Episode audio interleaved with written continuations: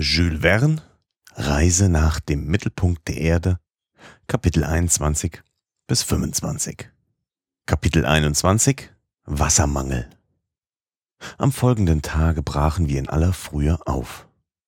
Eile war nötig. Wir waren fünf Tagesreisen von dem Kreuzwege entfernt. Über die Leiden unseres Rückwegs will ich kurz sein.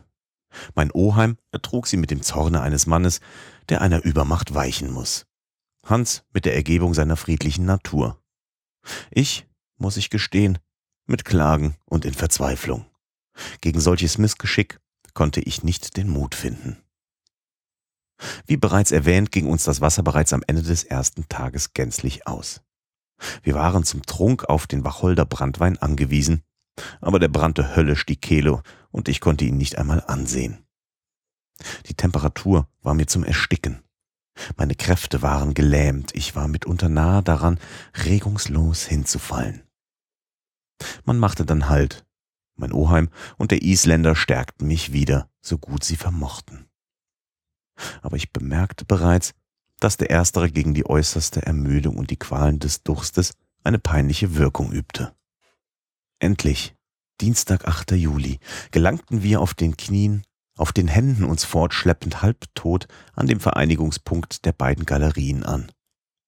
Hier blieb ich wie eine träge Masse auf dem Lavaboden ausgestreckt liegen. Es war zehn Uhr vormittags.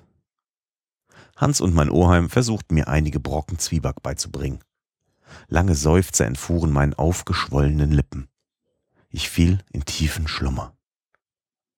Nach einer Weile kam mein Oheim heran und nahm mich in seine Arme. Armer Junge, murmelte er mit dem Ton wahren Mitleidens. Diese Worte rührten mich, da ich bei dem harten Professor Zärtlichkeiten nicht gewöhnt war. Ich ergriff seine zitternden Hände mit den meinigen. Er ließ es geschehen und blickte mich an. Seine Augen waren feucht. Darauf nahm er seine Flasche, die ihm an der Seite hing. Zu meinem Erstaunen hielt er sie an meine Lippen. Trink, sprach er. Konnte ich meinen Ohren trauen? War mein Oheim nicht bei Sinnen? Ich sah ihn starr an. Ich mochte es nicht begreifen. Trink, wiederholte er. Und er nahm seine Flasche und leerte sie ganz aus in meinen Mund. O unendliche Erquickung. Ein Schluck Wasser benetzte meinen glühenden Mund. Ein einziger, der aber genügte, das entfliehende Leben mir wieder zu geben. Ich dankte meinen Oheim mit gefalteten Händen. Ja, sagte er. Der letzte Tropfen. Der letzte. Verstehst du wohl? Der letzte. Ich hatte ihn sorgfältig in meiner Flasche aufbewahrt. Zwanzigmal. Hundertmal musste ich meinem erschrecklichen Verlangen widerstehen. Aber mein Axel, ich hob es für dich auf. Lieber Oheim, stammelte ich, und Tränen quollen aus meinen Augen. Ja, armer Junge, ich dachte mir, bei deiner Ankunft an diesem Kreuzweg würdest du halbtot hinsinken und habe meinen letzten Tropfen aufgehoben, dich wieder zu beleben. Dank, Dank, rief ich aus. So wenig auch mein Durst gestillt war, einige Kraft hatte ich doch wieder gefunden. Meine bereits zusammengeschrumpften Kehlmuskeln erweiterten sich, die Entzündung meiner Lippen war beschwichtigt. Ich vermochte zu reden. Sehen wir, sagte ich, jetzt haben wir keine andere Wahl, wir haben kein Wasser, müssen also denselben Weg zurück. Während ich sprach, mied mein Oheim meinen Blick. Er senkte den Kopf, seine Augen wichen den meinigen aus. Wir müssen rückwärts, rief ich aus, und wieder den Weg nach dem Snaefields einschlagen. Wenn uns Gott nur die Kraft verleiht, wieder bis zur Höhe des Kraters zu gelangen. Zurückkehren, rief mein Oheim, als antwortete er sich selbst und nicht mir. Ja, zurück und ohne einen Augenblick zu verlieren. Es entstand eine ziemlich lange Pause. Also, Axel, fuhr der Professor mit seltsamem Ton fort, diese Tropfenwasser haben dir Mut und Tatkraft nicht wiederbelebt? Den Mut. Ich sehe dich so mutlos wie zuvor und auch Worte der Verzweiflung. Was für ein Mann, mit dem ich zu tun hatte und was für Projekte hegte sein verwegener Geist immer noch.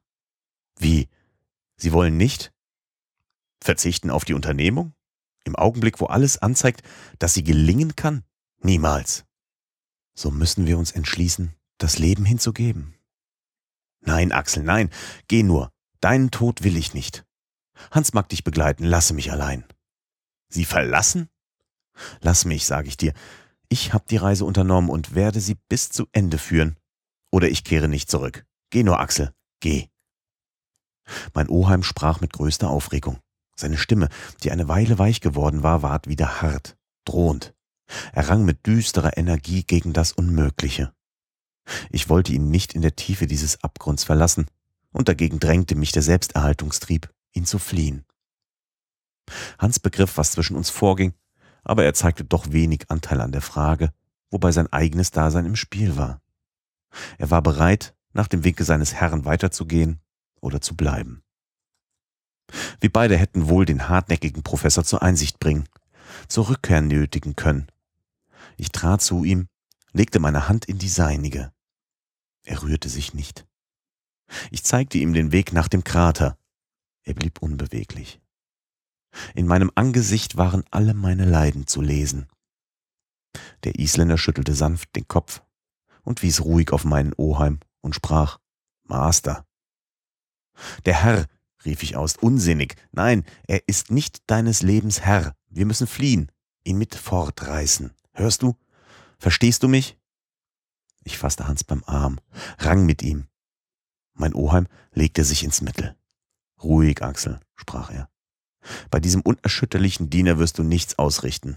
So höre, was ich dir vorzulegen habe. Ich kreuzte die Arme und sah meinem Oheim ins Angesicht. Der Mangel an Wasser ist nicht das einzige Hindernis der Ausführung meiner Projekte. In dieser östlichen Galerie, die aus Lava, Schiefer, Kohlen besteht, haben wir nicht einen Tropfen gefunden.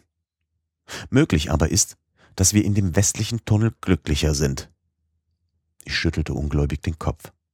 Höre mich bis zu Ende an, fuhr der Professor mit gehobener Stimme fort. Während du reglos lagst, habe ich diesen Gang untersucht. Er führt direkt ins Innere und in wenigen Stunden mitten in den Kern des Granit. Da müssen wir reichlich Quellen finden. Die Felsart bringt es mit sich. Der Instinkt geht einig mit der Logik zugunsten meiner Überzeugung. Dies also ist mein Vorschlag. Kolumbus hat von seiner Schiffsmannschaft drei Tage begehrt, um die neue Welt zu entdecken. Ich begehre von dir nur noch einen Tag. Stoßen wir nicht binnen dieser Zeit auf das mangelnde Wasser, so schwöre ich dir, dass wir nach der Oberfläche zurückkehren werden. Trotz meiner Gereiztheit rührten mich diese Worte und die Gewalt, welche mein Oheim sich antat, eine solche Sprache zu führen. Nun denn, rief ich, ich füge mich ihrem Wunsch und Gott möge ihre übermenschliche Energie lohnen. Es sind nur wenige Stunden, also vorwärts. Kapitel 22 Not Wir gingen also durch diese neue Galerie wieder abwärts, Hans wie gewöhnlich voran. Wir waren noch keine 100 Schritte weit, als der Professor die Lampe an der Wand ausrief. Hier ist Urgebirg. Wir sind auf dem rechten Weg, vorwärts, vorwärts. Als in der ersten Epoche der Welt die Erde allmählich erkaltete, veranlasste die Verringerung des Umfangs in ihrer Rinde Verschiebungen, Risse, Klüfte und Spalten. Der eben betretene Gang war ein Spalt dieser Art, durch welchen ehemals der ausgeworfene Granit seinen Weg fand. Seine unzähligen Wendungen bildeten ein verworrenes Labyrinth im ursprünglichen Boden. Im Verhältnis, wie wir bereits abwärts kamen, zeigten sich klare die aufeinanderfolgenden Schichten, woraus das Urgestein besteht. Die Geologie sieht dieses als die Unterlage der mineralischen Rinde an und hat erkannt, dass es aus drei verschiedenen Schichten besteht, dem Schiefer, Gneis und Glimmerschiefer, welche auf dem unerschütterlich festen Granit lagern. Nun befanden sich nie Mineralogen in einer so merkwürdig günstigen Lage, um die Natur an Ort und Stelle zu studieren. Was die Sonde, die rohe Maschine ohne Intelligenz über das innere Gefüge nicht zutage fördern konnte, waren wir im Begriff mit eigenen Augen zu sehen, mit Händen zu greifen.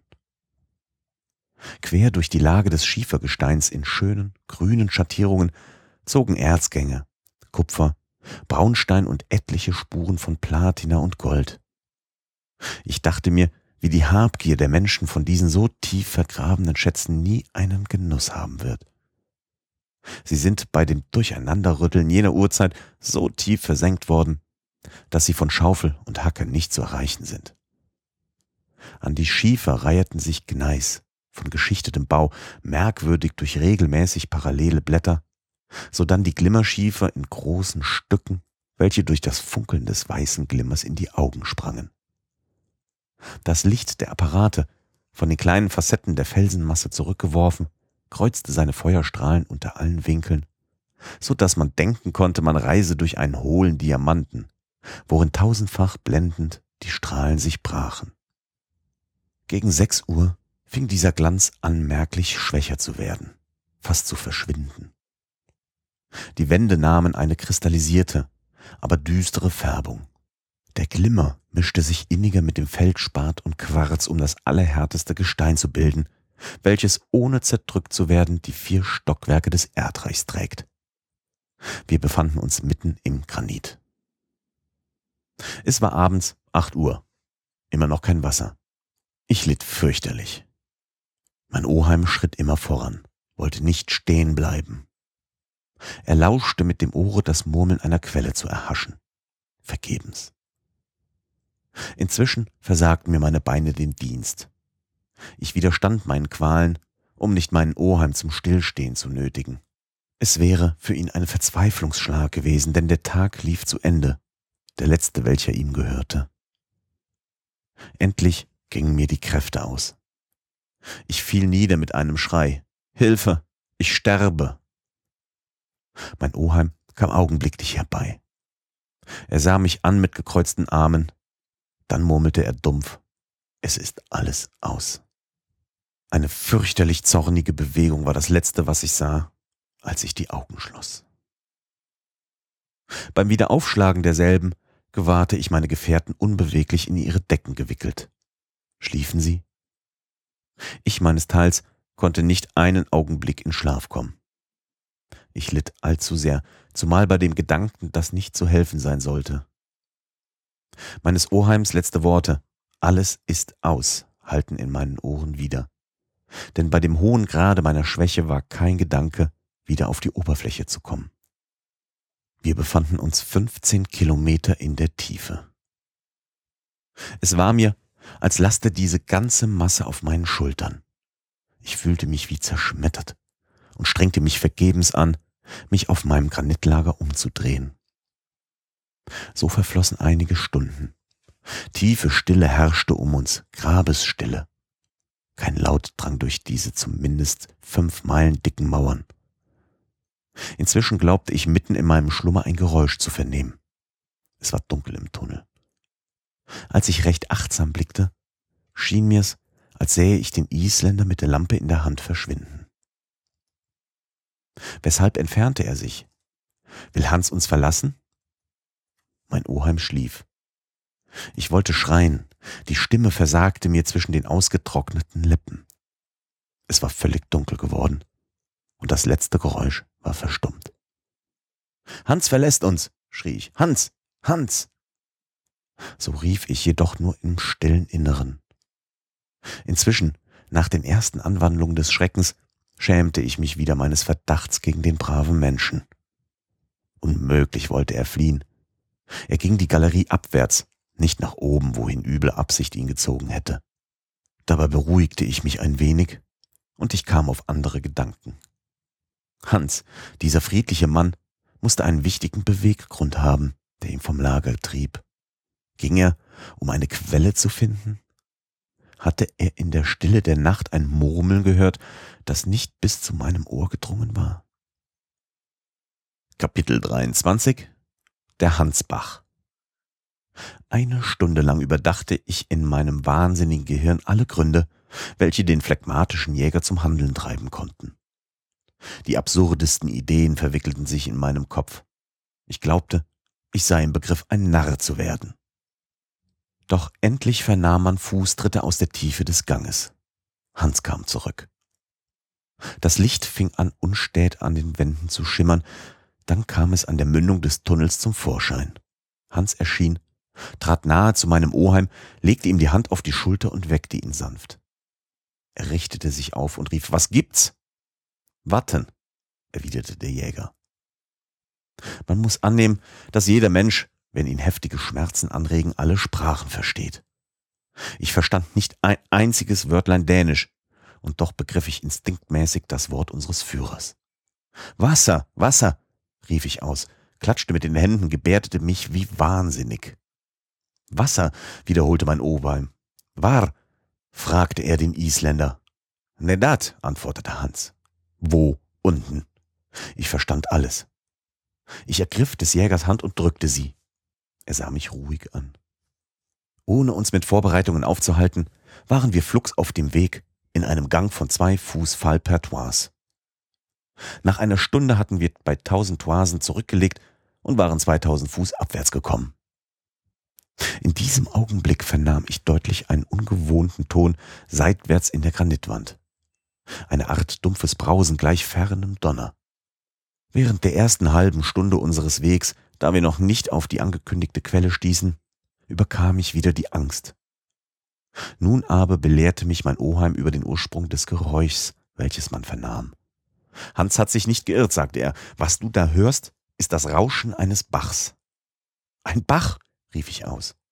Ohne allen Zweifel, ein unterirdischer Fluss strömt in unserer Nähe. Wir beschleunigten unsere Schritte, von Hoffnung angespornt. Ich fühlte keine Müdigkeit mehr. Bereits das Rauschen eines murmelnden Wassers erquickte mich. Es wurde merklich stärker. Nachdem wir den Bach lange Zeit über unserem Kopf gehört, floss er jetzt in der linken Seitenwand, brausend und sprudelnd. Ich hielt öfters meine Hand wider den Felsen in Hoffnung, Spuren von durchsickernder Feuchtigkeit zu finden, aber vergebens. Eine halbe Stunde verfloss noch. Eine halbe Lieu wurde noch zurückgelegt. Es zeigte sich nun klar, dass der Jäger, als er abwesend war, sein Suchen nicht weiter hatte fortsetzen können. Geleitet von einem den Bergbewohner eigentümlichen Instinkt erkannte er im Gefühl diesen Bach durch den Felsen hindurch. Gesehen hatte er aber das köstliche Nass sicherlich nicht, sein Durst nicht damit gestillt. Bald ergab sich auch, dass wir, wenn wir weiter fortgingen, uns von dem fließenden Wasser, dessen Rauschen schwächer zu werden anfing, wieder entfernen würden. Wir gingen also wieder zurück.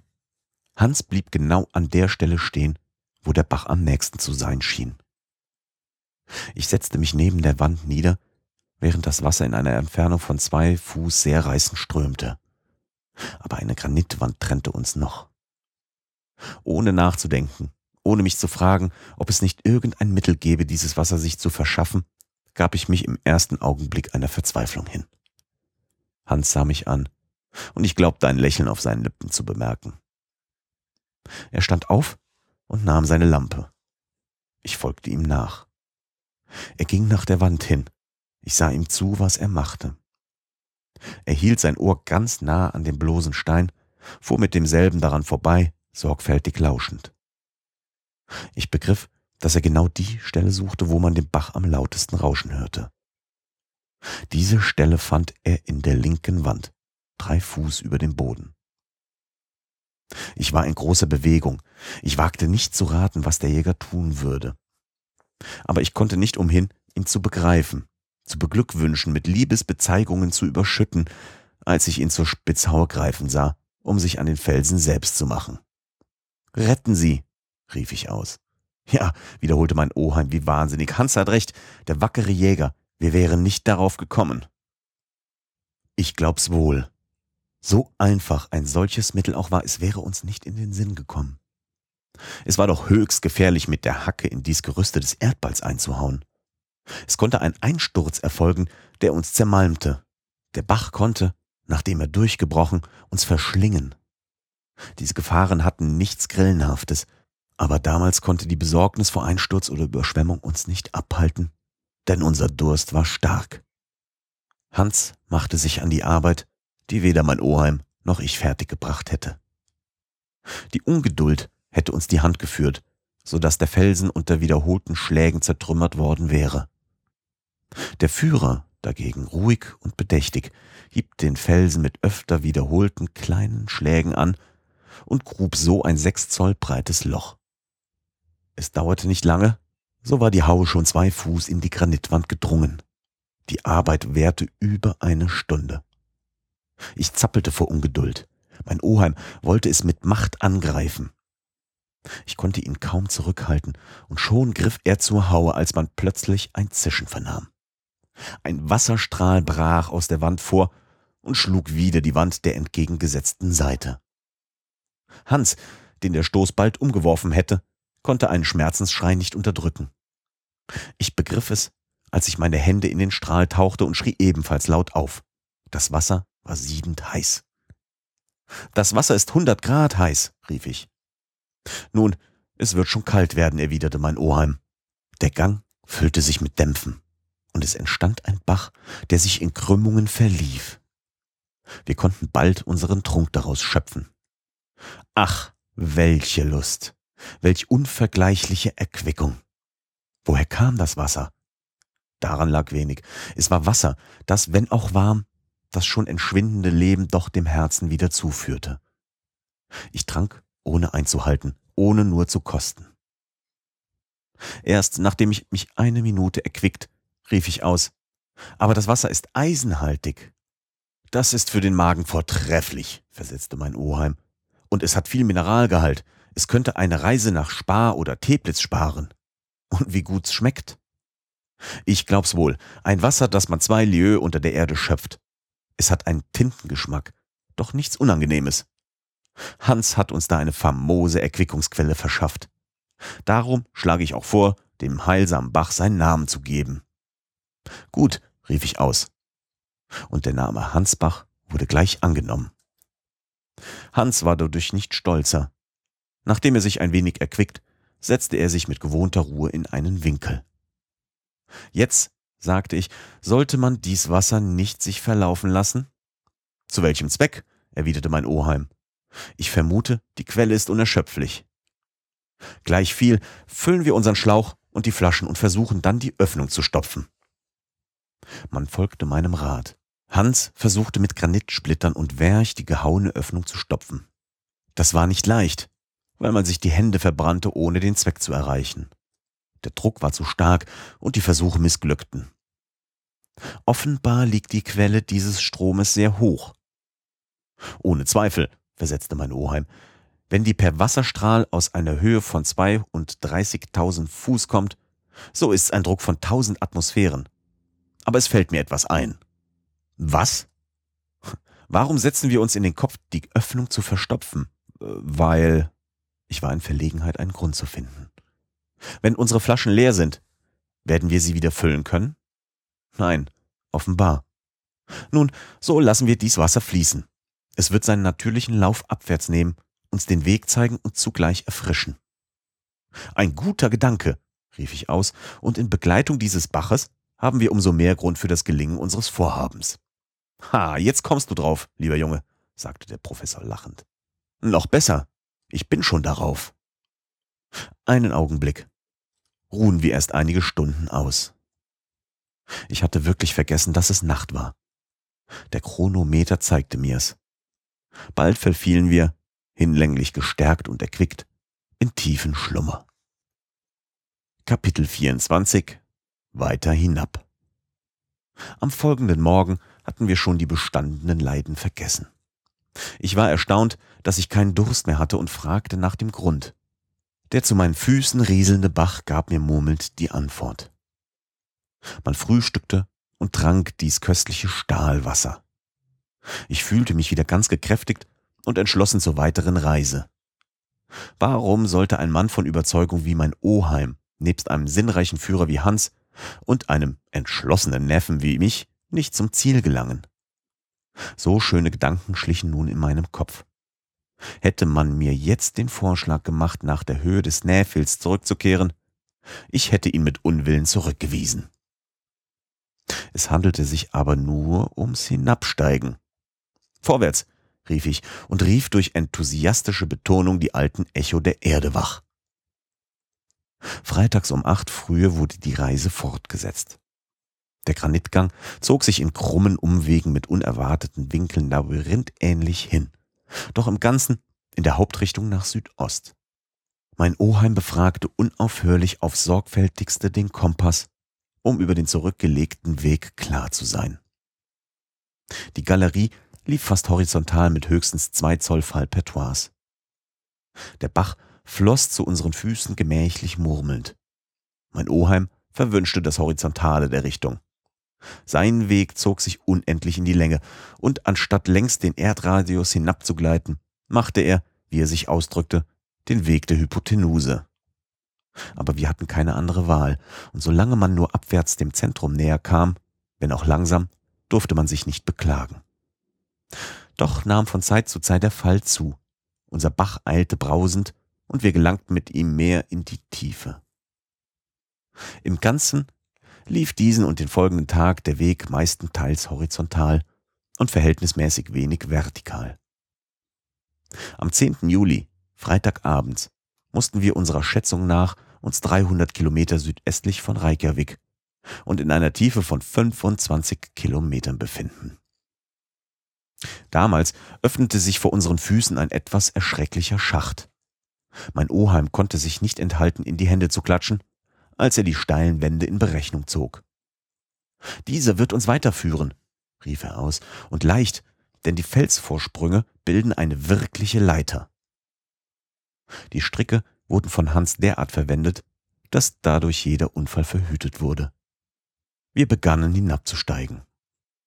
Ich getraute mir nicht, es gefährlich zu nennen, denn ich war mit der gleichen Übung bereits vertraut. Dieser Schacht war eine enge, in dem Grundbau angebrachte Spalte von der Art, welche man Pfeil nennt.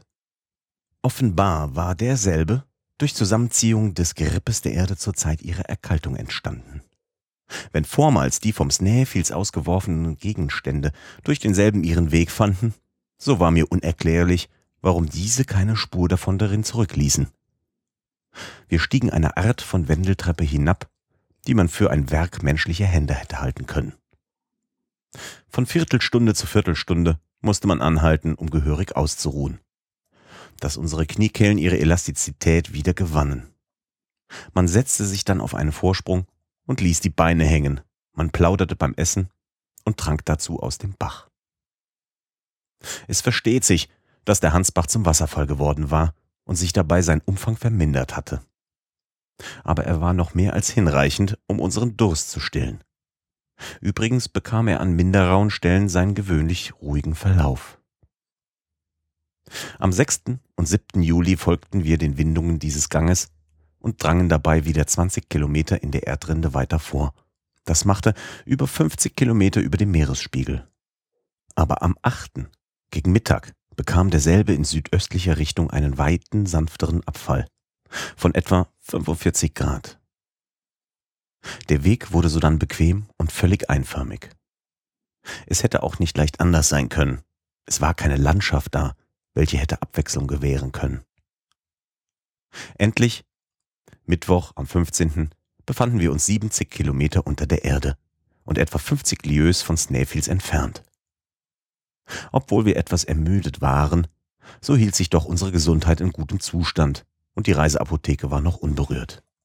Mein Oheim verzeichnete von Stunde zu Stunde die Angaben des Kompasses, des Chronometers, Manometers und Thermometers, dieselben, welche er in dem wissenschaftlichen Bericht von seiner Reise veröffentlicht hat. Er konnte sich daher von seiner Lage genau Rechenschaft geben. Als er mir mitteilte, wir befänden uns horizontal 50 Lieues entfernt, konnte ich einen lebhaften Ausdruck meines Staunens nicht zurückhalten. Was hast du vor? fragte er. Nichts, ich mache nur eine Bemerkung. Welche, mein Lieber? Sind Ihre Berechnungen richtig? So befinden wir uns nicht mehr unter Island. Meinst du? Wir können uns leicht davon überzeugen. Ich maß mit dem Zirkel auf der Karte. Ich irrte nicht, sagte ich. Wir sind über Kap Portland hinaus und die 50 Lieues in südöstlicher Richtung versetzen uns mitten unters Meer. Unter Meer, versetzte mein Oheim und rieb sich die Hände. Also, rief ich aus, haben wir den Ozean über unserem Kopf. Pah, Axel, ganz natürlich. Ziehen nicht zu Newcastle die Kohlengruben weit unter dem Meere hin? Der Professor fand wohl diese Lage sehr einfach. Aber der Gedanke, dass ich unter der Masse des Meeres wandelte, machte mir doch etwas Sorge. Jedoch, ob die Ebenen und Gebirge Islands über unserem Kopf waren, oder die Wogen des Atlantischen Meeres machte im Ganzen wenig Unterschied, wenn nur der Granitbau fest war. Übrigens gewöhnte ich mich bald an diesen Gedanken, denn der Gang, welcher bald geradeaus, bald in Krümmungen launenhaft hinzog, führte doch immer südöstlich und stets weiter in die Tiefe hinab. Vier Tage darauf, samstags, 18. Juli, kamen wir abends in einer Art von geräumiger Grotte an. Mein Oheim stellte Hans seine wöchentlichen drei Reichstaler zu, und es wurde beschlossen, morgen solle Rasttag sein.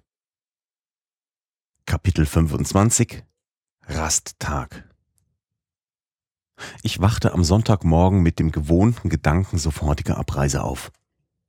Und obwohl im tiefsten Abgrund war es doch immer angenehm. Übrigens waren wir bereits förmliche Troglodyten geworden und ich dachte gar nicht mehr an Sonnen- und Mondschein und Sternenlicht, an Bäume, Häuser, Städte und alle diese Überflüssigkeiten des irdischen Lebens, woraus die Leute unter Mond sich Notwendigkeiten geschaffen haben.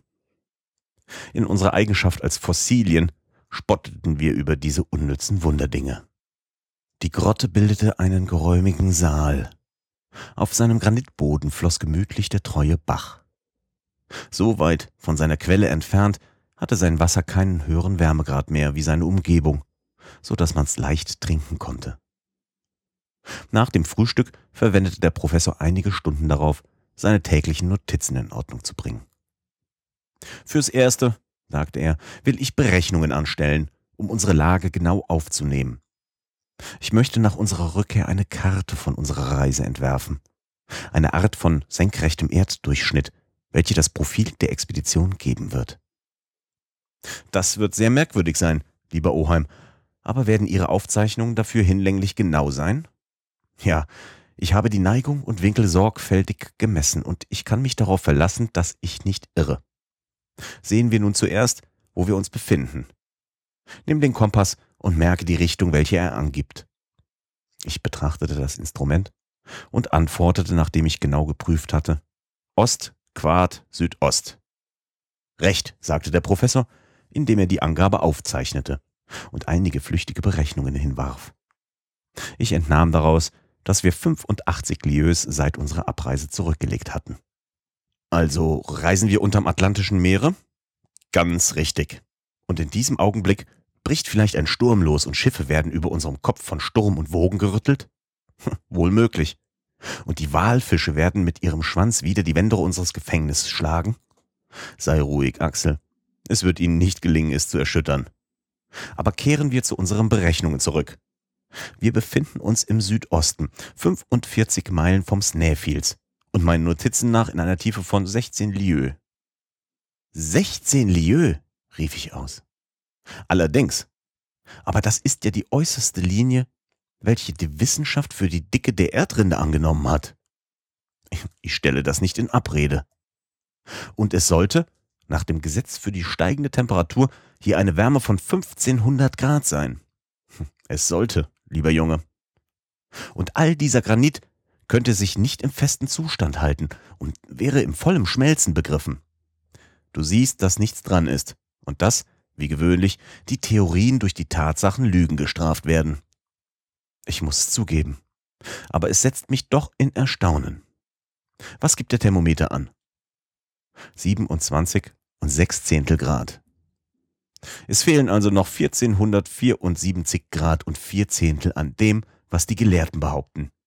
Folglich beruht das verhältnismäßige steigende Temperatur auf einem Irrtum. Folglich irrte Humphrey Davis nicht. Folglich darf ich ihm Gehör verleihen. Was hast du darauf zu antworten? Nichts. Zwar hätte ich viel darauf zu sagen gehabt.